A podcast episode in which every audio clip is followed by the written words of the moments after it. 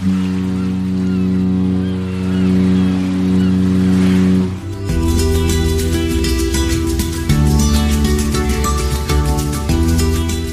Tricks, der Kreuzfahrt-Podcast. Mit Franz Neumeier in München. Servus Franz.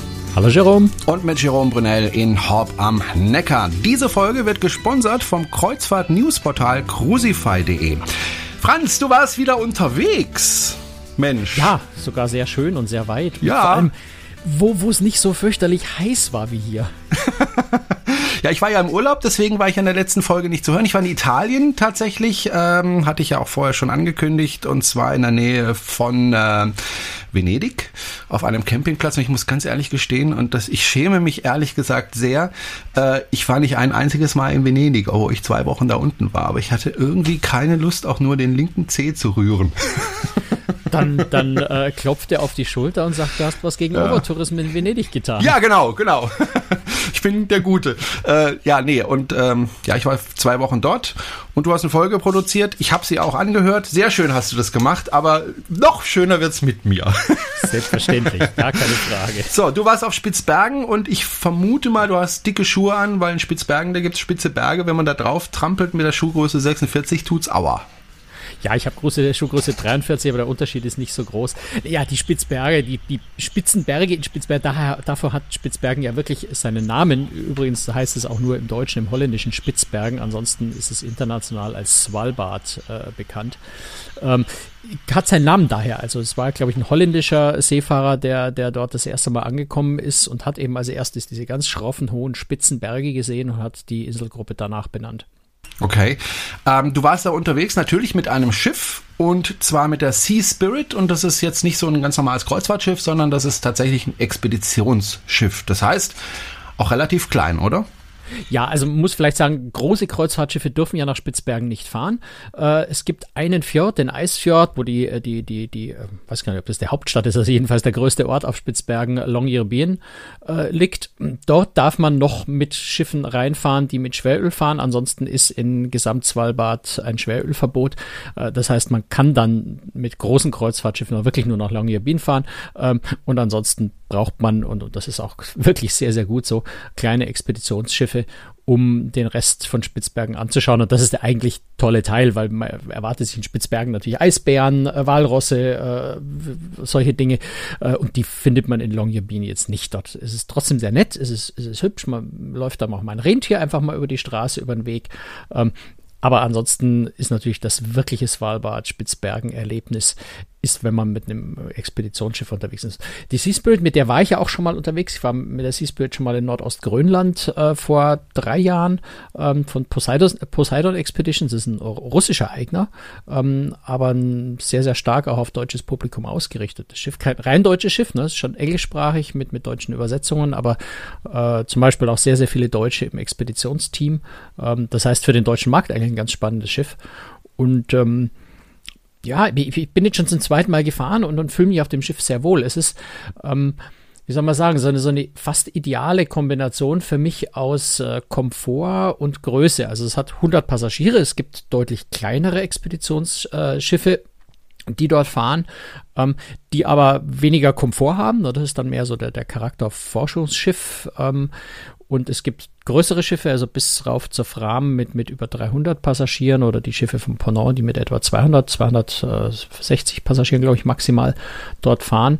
Ähm, und äh, die, die, die Sea Spirit ist da so ein bisschen in der Mitte. Ne? 100 Passagiere, die passen auch alle auf die Zodiacs, äh, die Zodiac-Schlauchboote, die dort ja ganz essentiell sind. Ähm, also alle, alle Passagiere passen gleichzeitig auf die Zodiacs. Ähm, gleichzeitig ist das Schiff groß genug, ähm, dass du einfach auch ein bisschen Komfort hast. Die Kabinen sind sehr, sehr großzügig äh, gestaltet. Also da ist wirklich richtig viel Platz äh, in den Kabinen. Und das ist vielleicht so das Spannendste an dem Schiff, ne? diese, diese, diese Kombination aus Komfort und trotzdem noch kleine Größe, damit du das Expeditionserlebnis ziemlich intensiv hast.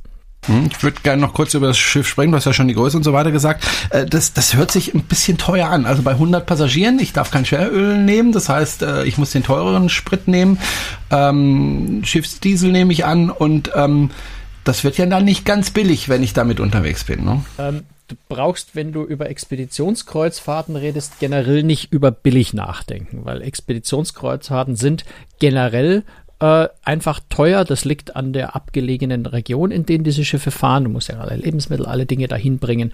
Ähm, es, es, ist einfach sehr aufwendig, eine Expedition zu betreiben und deswegen wirst du nie ein Expeditionsschiff finden, das jetzt, äh, das jetzt äh, den, den Preisen von Großkreuzfahrtschiffen im Mittelmeer entspricht. Also, Schade.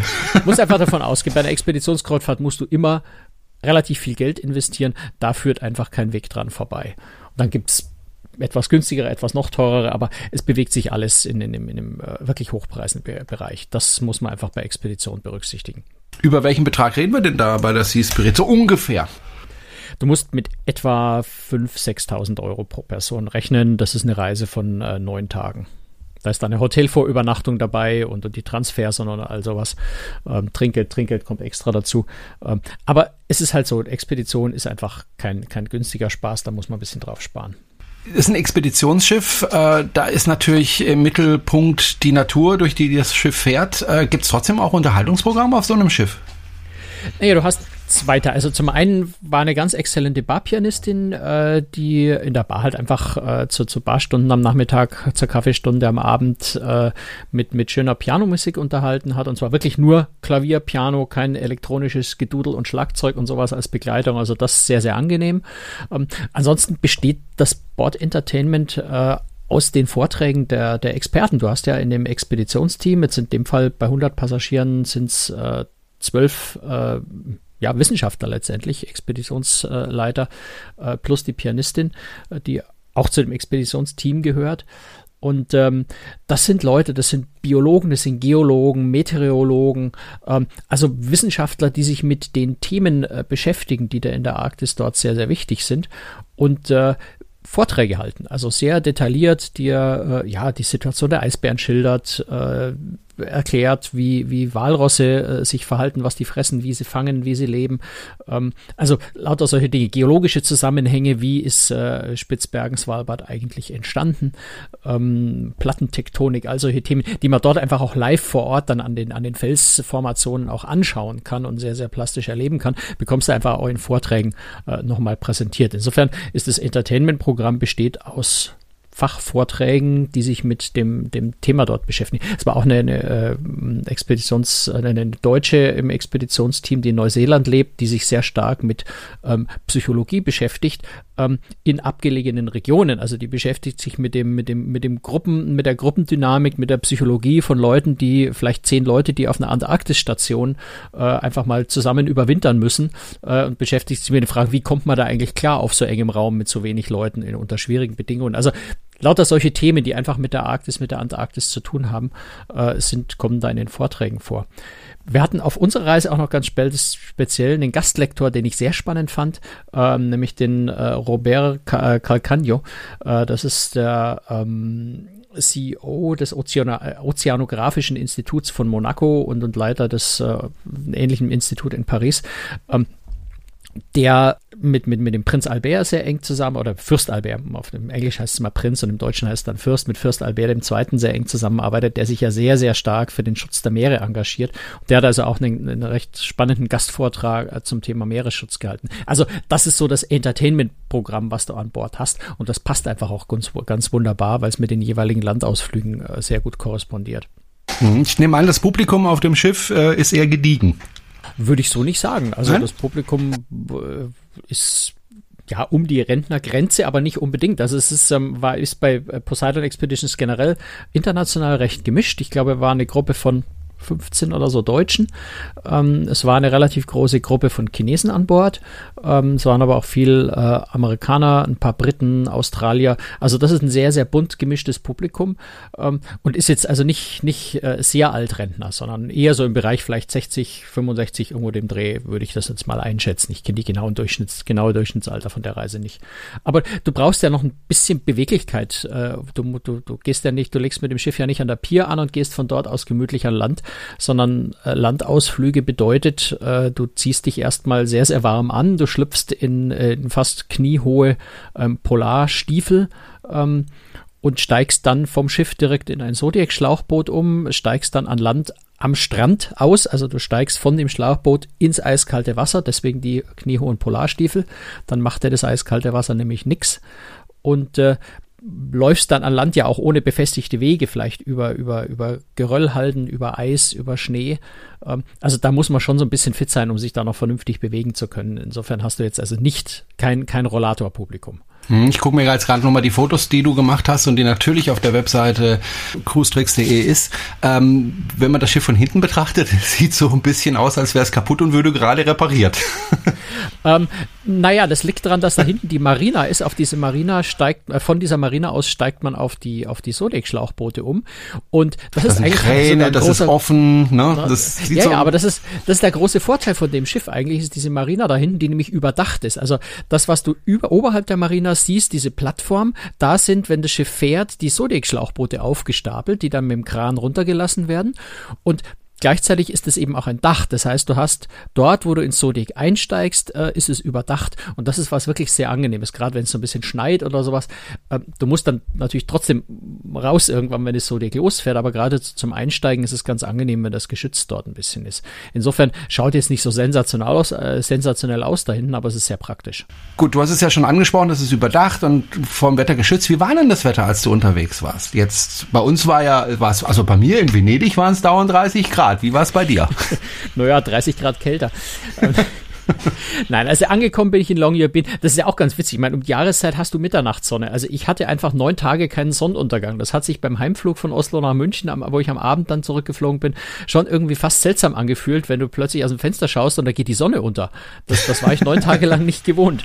Ähm, das heißt, ich bin da früh um äh, dreiviertel zwei morgens äh, in Longyearbyen, äh, dreiviertel eins in der Früh in Longyearbyen gelandet.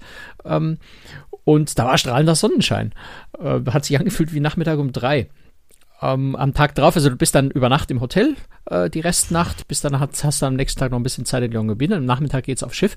Äh, da hatten wir strahlenden Sonnenschein, ich bin zum Teil so, so bei sieben, acht Grad im T-Shirt äh, rumgelaufen, also wenn du, wenn du läufst, strengst du dich an, dann fängst du schwitzen an, dann ist es ganz nett, wenn man die, die Jacke auszieht. Ähm, ansonsten war so, der Rest der Reise war recht, recht gemischt, also wir hatten Tage mit strahlendem Sonnenschein, wir hatten die ersten zwei Tage hatten wir ziemlich dichten Nebel, der auch unser, unsere Fahrpläne so ein bisschen durcheinander geworfen hat. Ähm, wir hatten kurzzeitig ein bisschen Schneefall, du hattest manchmal Wind, manchmal keinen Wind, manchmal sehr hohe Wolken, manchmal Wind, der so stark war, dass er wirklich das, das, das, die, die Schneeflocken übers Eis getrieben hat. Also eigentlich die ganze Palette, temperaturenmäßig immer so um die 0 bis 3, 4, maximal vielleicht mal 5 Grad. Mhm. Aber du ziehst dich warm an. Also du hast einen dicken Polarparker, den man von der Reederei auch gestellt bekommt, äh, die, die äh, Polarstiefel, ähm, die, die sehr schön warm halten, kriegst du leihweise. Also ich habe mit, mit dem Expeditionsleiter habe ich mich mal eine Stunde ein Interview gemacht, da haben wir uns auf, auf, den, auf den Schlauchbootrand von so einem Zodiac gesetzt und die Füße hingen ins, ins, ins Eiswasser. Äh, ich glaube, ich habe mich mit einem Stunde, eine Stunde mit ihm unterhalten, selbst in der Stunde waren die Füße noch warm, obwohl sie die ganze Zeit im Wasser hingen. Also die Stiefel sind wirklich klasse. Okay. Äh, das Schiff ist ja knapp 91 Meter lang. Das heißt, äh, so ein Schiff ist natürlich ein bisschen empfindlicher, wenn wenn es um das Thema Seegang gibt, mhm. geht. Äh, wie war das auf dieser Reise? War da alles glatt, das Meer, oder gab es auch mal ein Stürmchen dazwischen? Ein Stürmchen nicht, aber es gab ein bisschen mehr Wellen, vielleicht von 1 Meter, 1,50 Meter. 50. Also das kann man gut verkraften. Das Schiff schaukelt dabei ein bisschen, hat aber auch ganz neue Stabilisatoren. Erst, glaube ich, letztes Jahr bekommen, die sehr, sehr effizient sind, die wirklich gut funktionieren. Und und jetzt gerade bei der Route, ne, Spitzbergen, du bist da im, fast immer in Küstennähe. Das heißt, du bist jetzt nicht auf hoher See, wo es, wo es ganz hohe Wellen oder Schwell oder sowas gibt. Äh, also gerade bei der Reise rund um Spitzbergen ähm, bist du da auch relativ geschützt. Aber klar, könnte es auch mal sein, dass ein größerer Sturm erwischt und es ein bisschen stärker schaukelt. Aber das ist in der, in der Fahrtroute jetzt nicht so das große Problem. Wie viele Tage warst du denn jetzt mit dem Schiff unterwegs? Warst du eine ganze Reise dabei? Nee. Ich war nicht komplett. Naja, ja, das doch. ist. Äh, ansonsten wäre das äh, in Spitzbergen ziemlich schwierig, weil äh, du Wir kannst ihn mal da aus, da, soll auch gucken, da zwar aussteigen, aber das einzige, was du da an Land findest, ist dann wahrscheinlich eine alte Trapperhütte, ähm, wo es ein paar Konservendosen gibt, die du vielleicht mit ein paar Tage aus, aber du kommst von da halt nicht mehr weg. Also klar, bei so einer Reise bleibt ja auch nichts anderes übrig und das ist mir jetzt auch nicht wahnsinnig schwer gefallen, die ganze acht, äh, achttägige, neuntägige Reise mitzumachen. Ähm, das muss, kann und muss man dann auch schon einfach mal am Stück genießen. Und es ist auch, glaube ich, wichtig, die ganze Reise mitzumachen, weil du einfach nur so sonst dieses Expeditionserlebnis hast, was ja schon sich einfach von einer normalen Kreuzfahrt sehr stark unterscheidet. Ne? Auf einer normalen Kreuzfahrt sagst du Abfahrt in Barcelona um 17 Uhr, Ankunft am nächsten Morgen um 7 Uhr in Civitavecchia oder in Marseille, äh, bleiben bis äh, 18 Uhr, Abfahrt äh, in Marseille um 18 Uhr, Ankunft am nächsten Tag dort und dort. Und das wird im Wesentlichen eingehalten in Spitzbergen bist du angewiesen auf Wetter, auf Eis, auf alles Mögliche, auf mögliche Eisbärensichtungen. Wenn du da erfährst, ein anderes Schiff hat irgendwo einen toten Wal gefunden, da sind fünf Eisbären, dann fährt man natürlich dahin, um das anzuschauen. Ähm, und bei uns war es genauso, ne? Also die, die Fahrtroute, die ursprünglich erst Richtung Norden hochgehen sollte, ähm, war vom ersten Tag an klar, da können wir nicht hoch, da ist viel zu viel Eis noch in diesem Jahr. Äh, wir fahren einfach mal genau in die entgegengesetzte Richtung. Wir sind dann äh, statt Richtung Nord, sind wir Richtung Süden, um die Südspitze Spitzbergens rum ähm, und so in den, in den Osten rüber. Ähm, weil dort weniger Eis war und dort ohnehin die Chance für Eisbären eigentlich relativ hoch war. Dort sind wir dann leider in dichten Nebel reingefahren, weil kein Wind war. Ähm, dann haben wir die Planung wieder geändert und haben was gemacht, was also dem, zu, zu dem Nebel äh, besser gepasst hat und haben äh, die Gelegenheit genutzt, eben mal äh, solche Dinge anzuschauen. Danach sind wir dann doch wieder Richtung Norden hochgefahren. Da ist das Wetter besser gewesen, war kein Nebel. Ähm, haben dann dort Eisbären überraschenderweise gesehen, wir eigentlich gedacht haben, wir finden die hauptsächlich im Osten. Also da passiert ganz, ganz viel Unvorhergesehenes und du veränderst die Route einfach auch mal spontan, je nach, je nach Eislage, je nach Wetterlage, um einfach das Bestmögliche zu machen. Ähm, und das heißt flexibel sein. Hm. Spitzbergen ist für mich, sagen wir mal so, wie früher, bevor ich meine Frau kennengelernt habe, China, man weiß so irgendwie so gut wie nichts darüber. Ähm, wenn ich mir jetzt die Karte anschaue, da hast du ja gerade beschrieben, da gibt's eine rote Linie, das war die ursprünglich geplante Route und da gibt's die blaue Linie, die Linie, die ihr tatsächlich gefahren seid. Aber was mir auffällt, es gibt da relativ wenig Siedlungen. Es gibt da die Stadt, in der du gelandet bist, deren Namen ich jetzt nicht aussprechen möchte. Genau, und dann gibt's ja, glaube ich, relativ wenig, oder? Es gibt noch eine Forschungssiedlung, New Alesund. Mhm. Ähm, und es gibt äh, zwei, eins, ja, zwei äh, in der Nähe von Longyearbyen im selben Fjord äh, noch russische Bergbausiedlungen. Äh, das ist Barentsburg, das ist noch in Betrieb und es gibt Pyramiden. Das ist so eine Art Geisterstadt, die sie im Moment ein bisschen zu einer Touristenattraktion ausbauen. Ähm, aber das war's mit menschlichen Siedlungen. Du findest hin und wieder noch eine, eine Trapperhütte, also eine, eine Fallenstellerhütte von früher. Das ist eher was Historisches die noch betrieben werden, also wo man theoretisch, wenn man irgendwo, weiß nicht, im Winter mit dem Schneemobil unterwegs ist, vielleicht mal übernachten kann. Aber ansonsten Siedlungen äh, gibt's da keine mehr. Das war halt, die Insel ist sehr, sehr stark von Walfängern, äh, von, von Fallenstellern, also die auf, auf Bärenjagd waren, auf äh, Rentierjagd waren, Polarfüchse äh, gejagt haben. Ähm, auch noch bis in, bis in ins beginnende 20. Jahrhundert hinein. Ähm, aber ansonsten gibt es dort keine Siedlungen mehr. Auch Longyearbyen ist im Wesentlichen eine Universitätsstadt, also im Wesentlichen wird dort geforscht. Ähm, ansonsten ist es jetzt kein Ort, wo du sagst, ich möchte einfach mal umziehen, ich ziehe nach Longyearbyen. Das machst du jetzt eher nicht. Spitzbergen. Also, man muss ja, sagen, es ist in der Arktis, ne? Es ist ähm, um, um, den, um den 79., 80. Breitengrad, also gerade nochmal 10 Breitengrade vom Nordpol weg gehört ja zu Norwegen. Sprechen die Menschen da Norwegisch? Die sprechen Norwegisch, wobei äh, Spitzbergen hat so einen Sonderstatus. Frag mich jetzt nicht genau nach dem politischen Status, aber es gibt einen, äh, Verträge, wo also auch andere Nationen, eben wie zum Beispiel Russland in den Barentsburg, dort äh, Bodenschätze abbauen dürfen. Ähm, und Norwegen, äh, Spitzbergen wird von einem norwegischen Gouverneur verwaltet. Mhm. Der hat aber jetzt nicht so also hat so ein bisschen Sonderstatus. Also ich musste, wie ja. ich auf dem, auf dem Flug nach, nach Longyearbyen musste ich äh, in Oslo durch die Passkontrolle. Es gehört nicht zum Schengen-Raum, es gehört quasi nicht zur EU, würde ich jetzt mal sagen. Bin jetzt nicht sicher, ob es zur EU zählt oder nicht. Äh, aber es ist jedenfalls auch äh, außerhalb des Zollregimes äh, der EU. Okay. Also hat einfach so, so ein bisschen ungewöhnlichen Sonderstatus. Das heißt aber, der, der, der Norweger, der da regiert, der hat jetzt nicht so wahnsinnig viel zu tun, weil es gibt einfach nicht so wahnsinnig viele Menschen. Es ist also, sagen wir mal, eine Insel, auf die man gehen kann, wenn man Menschen nicht mag. Wenn du so willst, ja. Nein, der, der, der äh, Gouverneur hat schon sehr viel zu tun. Der ist, der ist vor allem zuständig dafür, die Insel wirklich unter Kontrolle zu halten, zu verwalten, auf die Einhaltung der strengen Umweltvorschriften dort zu achten. Es gibt sehr, sehr viele Nationalparks, äh, die auf Spitzbergen, auf Svalbard ausgewiesen sind.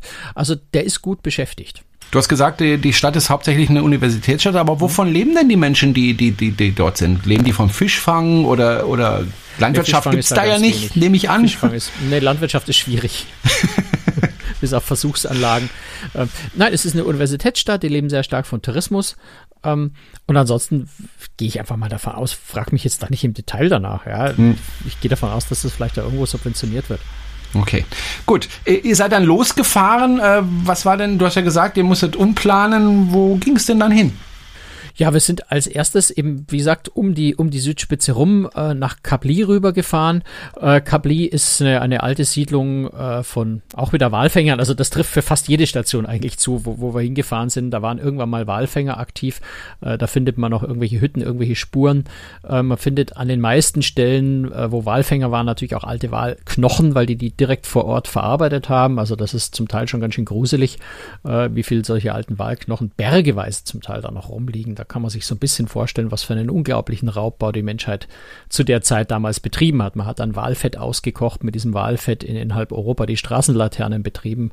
Äh, also das war schon, äh, wenn man sich das so ein bisschen vor Augen führt, ganz, ganz, ganz grauenhaft. Also diese Rück das, was davon übrig ist, kann man sich anschauen. Ansonsten, Capri waren vor allem, dort ist immer eine kleine Siedlung von äh, Walrossen, die man anschauen konnte. Es war zu neblig, als dass wir hätten an Land gehen können, weil ähm, natürlich immer an Land gehen bedeutet immer, es müssen erstmal die, äh, die, äh, die Guides voraus äh, mit, mit, mit Waffen, mit Gewehren ähm, und Ferngläsern und äh, müssen einfach prüfen, dass in der Gegend gerade kein Eisbär unterwegs ist. Erst wenn sichergestellt ist, dass die Gegend eisbärenfrei ist, lässt man Passagiere an Land, um eben da nichts zu riskieren. Und auf Svalbard gibt's Eisbären potenziell überall. Das heißt, man muss da einfach mal sehr, sehr genau schauen. Und auch während du an Land bist, äh, stehen die Guides an den äußeren Ecken quasi des Gebiets, in dem du dich bewegen darfst äh, und, und beobachten ständig, um sicherzugehen, dass sich nicht doch irgendwo ein Bär anschleicht. Die Bären machen jetzt keine Jagd auf Menschen und suchen Menschen, um sie zu fangen. Ähm, aber wenn der Bär halt plötzlich auftauchen würde, wäre es allerhöchste Lebensgefahr. Gut, und dann seid ihr wieder von der Südspitze, äh, habt ihr wieder zurück umrundet. Äh, wir sind noch zu einer anderen Station weitergefahren, äh, an den Negri-Breen, also den Negri-Gletscher. Ähm, ein, ein, äh, ja, ein ganz faszinierender Gletscher. Man, man sieht auch sehr, sehr viele Gletscher wiederum äh, in, in äh, Spitzbergen an jeder Ecke. Ähm, kann auch dort sehr, sehr gut, äh, ja, auch anhand von alten Fotos sehen, wie dramatisch sich Klimaanwa äh, Klimawandel auswirkt, wie stark diese Gletscher sich in kurzer Zeit zurückziehen. Also es gibt in Spitzbergen gibt's Gletscher, die äh, ziehen sich innerhalb von einem Jahr 60 bis 70 Meter zurück pro Jahr. Ähm, das ist schon ziemlich dramatisch. Der Negri-Bren ist insofern spannend. Äh, 20 Kilometer breiter Gletscher, unglaublich riesengroßes Ding. Äh, der besteht aus zwei Teilen. Der eine Teil ist, ist ganz statisch und bewegt sich ganz wenig. Ähm, der andere ist äh, ein, ein sehr, sehr schnell sich bewegender Teil. Ähm, das heißt, der kalbt sehr stark. Vor dem Gletscher liegt sehr, sehr viel Eis im Wasser, weil einfach ständig Eis auch abbricht und von hinten wieder nachdrückt. Und da sind wir mit den Zodiac-Schlauchbooten, sind wir mitten in dieses Eisfeld reingefahren. Das ist sehr, sehr faszinierend, wenn du dich wirklich mitten zwischen diesen Eis Eisbrocken und Eisbergen äh, bewegst. Allein das Geräusch, wenn diese eingeschlossene Luft da explodiert, so dieses bitzel, bitzelige Geräusch, ähm, da durch dieses Eis durchzufahren, äh, ist, ist ein tolles Erlebnis. Du hast es gerade angesprochen, äh, wollte ich dich auch gerade ansprechen drauf, auf die, auf die zukommende Klimakatastrophe. Ich möchte da ungern inzwischen von Klimawandel sprechen, weil das irgendwie so positiv klingt. Wandel ist ja, ja was Schönes.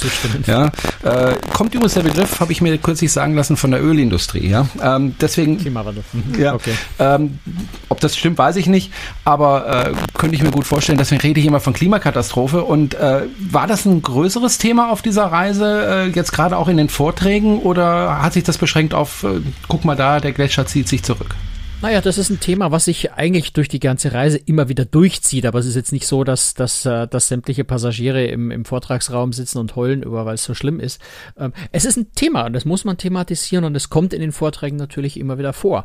Äh, wenn du zum Beispiel über Seeeis sprichst, also wir waren an einer der letzten Tage, sind wir, sind wir dann im Norden an die Eisgrenze rangefahren. Also wir konnten nicht mehr weiterfahren, wo vor uns einfach geschlossene Eisdecke war. Da liefen auch zwei Eisbären rum, sehr zu unserer Freude, äh, die wir beobachten konnten auf dem Eis. Und ähm, dann, wenn man natürlich über Seeeis spricht, ähm, dann hat der Meteorologe an Bord hat äh, einen Vortrag darüber gehalten, wie dieses Seeeis entsteht und ähm, und den Unterschied zu Süßwassereis. Und wenn du diese Mechanismen verstehst, ähm, dann kannst du auch sehr viel besser dir ein Bild davon machen, was Klimawandel gerade in der Arktis und in der Antarktis ähm, bewirkt, nämlich viel, viel mehr, als dass das Eis dort vielleicht ein bisschen früher schmilzt als sonst und halt einfach ein bisschen weniger Eis hast, sondern, ähm, also möchte ich jetzt nicht den, den Vortrag wiederholen, ne, aber es, es, hängt so ein bisschen mit dem Salzgehalt zu tun und mit den Temperaturen und äh, Seeeis bei hohem Salzgehalt, den du in der Arktis hast, ähm, bildet sich anders als Eis auf dem See, ähm, im Süßwasser. Damit sich Seeeis bildet, muss eigentlich erst die komplette Wassersäule eine bestimmte niedrige Temperatur erhalten. Das heißt, die Temperatur der Luft kühlt die obere Schicht ab, die obere Schicht sinkt dann nach unten, wärmeres Wasser steigt nach oben, muss wieder abgekühlt werden und erst wenn dieser ganze Prozess durch ist, also eine ganz große Umwälzung dieses Wassers da stattfindet, kann das Eis oben gefrieren. Ist jetzt die Luft nicht mehr kalt genug, dass dieses Umwälzen überhaupt stattfindet, bricht ein, ein ökologisch wichtiger Kreislauf dieses Wassers komplett zusammen. Es geht also nicht nur, nur um ein bisschen Eis, was da nicht mehr ist, sondern äh, es ist brechen ganze Systematiken zusammen. Und das finde ich sehr, sehr faszinierend, weil man das vor Ort äh, sieht, erlebt äh, und sich im Vortrag anhören kann. Man bekommt einfach ein viel, viel besseres Verständnis dafür, was da eigentlich genau passiert. Hm, faszinierend, aber eben auch erschreckend. Ähm, es ist beängstigend, ja. Ja. Ihr seid dann wieder zurückgefahren um die Südspitze herum. Äh, Sieht ein bisschen, also wenn man die Insel alleine betrachtet, sieht so ein bisschen aus wie Afrika, ne? Unten die, die Südspitze. Ähm, das ist aber nur ja. auf der Landkarte. Ja, ja, nur auf der Karte. So, und dann seid ihr ähm, wieder nach oben gefahren. Äh, also vorher seid ihr ja. aber noch mal äh, an Land gegangen. Aber ähm, ja, ich meine, wir sind, wir sind äh, jeden Tag ein-, zweimal an Land mhm. gegangen. Manchmal habe ich zweimal an Land gegangen und dann noch aber einen Ausflug mit den Zodiac-Schlauchbooten gemacht. Das ist der Vorteil von Mitternachtssonne. Du kannst aber nach dem Abendessen um neun kannst du einfach nochmal mit den Zodiacs rausfahren, weil es ist ja nach wie vor hell. Ähm, also wir haben insgesamt sehr, sehr viele Stationen gemacht. Ich muss gerade mal zählen. Wir haben äh, 1, 2, 3, 4, 5, 6, 7, 8, 9, 10, 11, 12 Anlandungen, wenn ich es richtig zähle, äh, gemacht äh, in den acht Tagen. Ähm, da bist du, da bist du echt viel unterwegs und du hast einfach sehr abwechslungsreich. Also wir kommen, sind an, einem Felsen vorbeigekommen, wo hunderte, vielleicht auch tausende von, von Vögeln genistet sind, wo du relativ nahe auch hinsteigen konntest, den, den Berg rauf, wenn du das zugetraut hast. Das war ziemlich steil. Ähm, wir waren an einem wunderschönen Gletscher, dem Samarin-Gletscher, wo wir auf einen kleinen Hügel hochgestiegen sind, dann von oben äh, zwei große Gruppen Beluga-Wale beobachten konnte, die man sehr selten sieht, weil wir einfach, wenn man auf, auf, auf, Wasserebene ist, sieht man die kaum, weil die kaum, also die nicht wie die, wie die Buckelwale ihren Schwanz aus dem Wasser rausstrecken oder sowas, sondern man gerade mal so ein bisschen den Rücken sieht. Aber wenn du quasi aus, aus der Luft von oben ähm, schaust, dann siehst du die schön unter der Wasseroberfläche schwimmen. Also die haben wir gesehen, das hatte ich auch noch nie erlebt, das war wunderschön. Ähm, wir haben Rentiere, ganz, ganz viele gesehen, wo du auch relativ nah rankommst, beziehungsweise wenn du dich stillhältst, kommen die irgendwann zu dir, kommen auf dich zu, sind neugierig. Äh, wir haben Polarfüchse gesehen, die auch äh, also ganz, ganz liebenswerte kleine Tierchen sind, ähm, die beobachten können, wie sie in einem Vogelfelsen dann versucht haben, sich bei den Vögeln ein paar Eier zu klauen, gesehen, wie die Vögel sich zusammengetan haben und wirklich im Formationsflug und Sturzflug auf diese dann schon fast bemitleidenswerten äh, Füchse losgegangen sind, die dann äh, schnell das Weite gesucht haben. Ähm, wir haben ja, wir haben mehrfach äh, äh, ein paar Robben gesehen. Eisbären haben wir zweimal gesehen. Einmal ge erlebt, wie, wie eine Eisbärenmutter mit ihren zweijährigen, äh, zwei Jungen ähm, durch einen Fjord geschwommen sind. Also das habe ich auch das erste Mal gesehen. Eisbären, die schwimmen und die können sehr gut schwimmen und sehr lange schwimmen. Die haben es geschafft, den Fjord, der so sechs Meilen breit ist, sechs Seemeilen breit ist, innerhalb von einer Stunde zu durchqueren. Wir haben da so aus 100, 150 Meter haben wir zuschauen können dabei. Ähm, also das ist so die ganze Vielfalt, die du da erlebst. Äh, hm. Walrosse, ganz, ganz faszinierende Tiere, die vor allem unglaublich neugierig sind. Also wenn du dich da einfach mal an den Kiesstrand setzt und, und den zuschaust und einfach dich still verhältst, schwimmen die schon auch mal so auf zwei, drei Meter, vier Meter an dich ran, äh, stecken neugierig den Kopf aus dem Wasser und gucken, was da für ein komischer Typ am Ufer sitzt ähm, und bleiben da mal so zwei, drei Minuten. Äh, also kommen dir auch wirklich ganz, ganz nahe. Das sind wunderschöne Erlebnisse, die man da haben kann. Mhm. Du bist ja nicht das erste Mal so weit oben im Norden. Du warst ja auch schon an anderen Stellen. Was ist denn das Besondere im Vergleich zu den Stellen, wo du bisher warst, an Spitzbergen? Was, was, was, was, was sticht da besonders heraus? Also ich war ja, letztes Jahr war ich ja äh, in, in Westgrönland und äh, Kanada. Dort war sehr viel ähm, ja, Begegnungen mit Menschen. Dort gibt es einfach sehr viele Siedlungen. Da spielt die Natur auch eine große Rolle, aber vor allem auch die Begegnung mit den Menschen dort sehr, sehr wichtig. Äh, in Ostgrönland, wo ich war, ist fast ausschließlich die Landschaft, die, die Fjordlandschaft, die Felsen, die Berge äh, die äh, Nordlichter, die wir da gesehen haben. Dort gibt es ganz wenig Tiere. Die Stärke von Spitzbergen sind, ist die Kombination aus, aus wunderschöner Landschaft, Eis und den vielen Tieren, die du da erleben kannst. Ähm, das Spannende an Spitzbergen ist im Vergleich, jetzt im Vergleich zum Beispiel auch zur Antarktis, dass die Tiere dort einfach nicht so berechenbar sind. In der Antarktis weißt du genau, an der Stelle äh, sind einfach große Pinguinkolonien, die sind da immer, wenn du da hinfährst, siehst du Pinguine. In der, in der, in der Arktis ähm, gibt es so ein paar Stellen, wo man weiß, es gibt äh, Walrosskolonien, die sind dann meistens da, aber Walrosse gehen zum Ausruhen an Land, wenn sie gefressen haben und wenn sie gerade auf Jagd sind, dann sind die im Wasser und dann kommst du an die Stelle hin und dann sind da eben keine Walrosse. Ähm, das heißt, äh, Spitzbergen ist wirklich äh, viel Glück auch dabei, äh, sehr viel Spontanität in der Route. Ähm, auf der anderen Seite aber auch wunderschöne Überraschungen, wie dass du dann einfach an einer Stelle fährst und plötzlich du sitzt beim Mittagessen und der Kapitän stoppt die Maschinen, dann ahnst du schon, da ist was. Ähm, dann kommst du hoch und dann sind da Blauwale. Ähm, die sind aber auch für den Kapitän an der Stelle völlig überraschend. Man hält ständig Ausschau und sieht dann was und dann ändert man sofort den Plan und sagt, gut, jetzt schauen wir den Blauwalen einfach mal eine halbe Stunde zu und die nächste Anlandung verkürzt sich oder verschiebt sich um eine halbe Stunde oder wir lassen was ausfallen, weil wir hier Eisbären gesehen haben, den wollen wir jetzt zwei, drei Stunden zuschauen. Das ist wichtiger und interessanter, als dahin zu fahren, wo wir ursprünglich hinfahren wollten. Also sehr viel Spontanität, aber auch sehr, sehr viele Tiere, die du in Spitzbergen wirklich sehen kannst. Ich weiß nicht, ob du mit dem Kapitän gesprochen hast. Äh, ich kann mir aber vorstellen, dass äh, für jemanden, der Kapitän ist, so ein Schiff natürlich was ganz Großartiges ist, weil äh, man muss sich ja vorstellen, ich meine, die, die Kreuzfahrtschiffe, die, die normalerweise fahren, die fahren ja im Grunde Linie. Ja, sie fahren also fünf, zehn Mal die gleiche Strecke ab, immer die gleichen Häfen. Das, denke ich, ist zwar nicht langweilig für einen Kapitän, aber der hat ja genug zu tun. Aber naja, es ist halt, es wiederholt sich halt. bei so einem Schiff hat er ja ständig neue Herausforderungen Herausforderungen, muss ständig umplanen, kann nicht immer an die gleichen Stellen gehen. Äh, weiß nicht, ob du mit ihm gesprochen hast. Äh, der genießt es doch bestimmt, oder? Ich habe mit dem Kapitän jetzt auf der Reise nicht gesprochen, aber ich habe früher mit anderen Kapitänen auf solchen Schiffen gesprochen und ja, natürlich ist das für die äh, absolut ideal. Die lieben das über alles und äh, sind in der Regel auch sehr, sehr erfahrene, also nicht nur in der Regel immer sehr, sehr erfahren. Wer in solche Regionen fährt, muss sehr erfahren sein, äh, muss sehr, sehr viele Jahre auch als Offizier gedient haben auf solchen Schiffen, äh, um als Kapitän in die Regionen fahren zu können, weil es ist ja schon nicht ganz ungefährlich. Ne? Man muss schon eben auf Eis und solche Dinge achten, auch auf Untiefen. Zum Teil sind die Seekarten nicht so präzise, dass man nicht überall absolut Kartierung hat. Ähm, also es ist schon für einen Kapitän ein sehr anspruchsvoller Job. Ähm, macht aber entsprechend natürlich auch viel Spaß, weil eben, wie du sagst, jeden Tag was Neues kommt. Ähm, und insofern wollen solche Kapitäne auch nicht mehr auf irgendwelchen anderen Schiffen fahren, sondern die, die wollen einfach da bleiben. So, so wie ich übrigens auch, wenn ich die Wahl hätte. äh, hat man da auch mal die Möglichkeit, auf die Brücke zu gehen? Wahrscheinlich nicht. Doch, hast du. Also ja? äh, das ist bei der Seaspirit äh, ist Open Bridge Policy. Das gibt es bei vielen Expeditionsreedereien, muss man dazu sagen. Äh, aber es ist grundsätzlich offene Brücke. Du hast an der Brückentür entweder ein rotes oder ein grünes Schild. Das wiederholt sich nochmal an der Rezeption, dass du nicht extra zur Brücke hinlaufen musst, um zu schauen, ob gerade offen ist oder nicht. Aber normalerweise ist die Brücke offen, außer es ist dichter Nebel oder wir fahren im Eis. Das ist Entscheidung des Kapitäns. Wenn, wenn er höchste Konzentration braucht, dann macht er die Brücke zu, um nicht gestört zu sein von, von Passagieren eventuell. Aber ansonsten ist die Brücke Tag und Nacht auch offen. Du kannst da äh, einfach reingehen und zuschauen und äh, dich mit dem Kapitän unterhalten und, und ja, dir das alles genau anschauen. Cool. Ich glaube, ich wäre die ganze Zeit nur auf der Brücke, auf so einer Reise. Ja, also das ist, das ist sehr verlockend. Äh, andererseits gibt es so viele andere Dinge, die du ständig machst, dass die Brückenzeit sich dann doch wieder beschränkt. Du wirst es mhm. dann wahrscheinlich eher so in der Nacht machen, wo, wo sonst kein Programm mehr ist. Okay.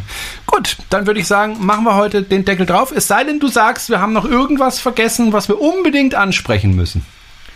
Ich, ja, also generell muss man sagen, vielleicht noch drei Sätze zu Seaspirit generell. Äh, Essen ist ja immer so ein wichtiges Thema. Hab, hab mich sehr positiv wieder überrascht. Es ist äußerst lecker. Die haben einen französischen Koch, der seinen Job exzellent macht. Ähm, der Service war sehr fein. Und zwar schön leger, also vielleicht auch passt, passt auch wunderbar zum, zum Dresscode. Es gibt nämlich einfach keinen. Das heißt, du kannst auch zum Abendessen, selbst zum Cocktailempfang des Kapitäns, kannst du wirklich in, in, in, in Pulli und Expeditionshose gehen. Da stört sich überhaupt niemand dran und, und alle machen das so. Also ein sehr, sehr lockerer Umgang miteinander, äh, freie Tischwahl. Das heißt, du lernst während der Reise auch wirklich viele, viele andere Passagiere kennen, wenn du, weil du immer wieder mal woanders sitzt. Ähm, auch die Expeditionsguides setzen sich beim Abendessen mit an die Tische zu den Passagieren dazu. Also ein sehr, sehr freundlicher, sehr, sehr herzlicher Umgang miteinander, ein schöner, unkomplizierter Service. Ähm, also so ein, so ein ganz entspannte, äh, aber trotzdem recht komfortable Wohlfühlatmosphäre, die mir auf dem Schiff sehr, sehr gut gefällt, weil einfach auch kein, kein so, so ein aufgesetzter, übertriebener Luxus ist. Ähm, auf der anderen Seite ist jetzt auch nicht so ganz, äh, ganz so ähm, ja, simpel und trivial ist, wie manchmal so auf den Forschungsschiffen, auf den kleineren Schiffen. Also ich finde eine sehr, sehr schöne Kombination einfach, das habe ich am Anfang ja schon gesagt, aus Expeditionserlebnis und Komfort. Das, glaube ich, zeichnet das Schiff aus und deswegen fühle ich mich auf der, auf der Seaspirit eigentlich auch sehr wohl. Ich hoffe, dass das nicht mein letztes Mal war, dass ich mit dem Schiff gefahren bin. Gut, machen wir jetzt den Deckel drauf und äh, wenn Sie uns unterstützen möchten, da finden Sie alle Informationen auf unserer Webseite. Sie können da eben auch Sponsor werden und darüber freuen wir uns dann natürlich und sagen auch nochmal an dieser Stelle ein herzliches Dankeschön. Und äh, ja, ansonsten hören wir uns in spätestens zwei Wochen wieder, Franz, ne? Genau da. Bis dann, tschüss. Bis dann, ciao, servus.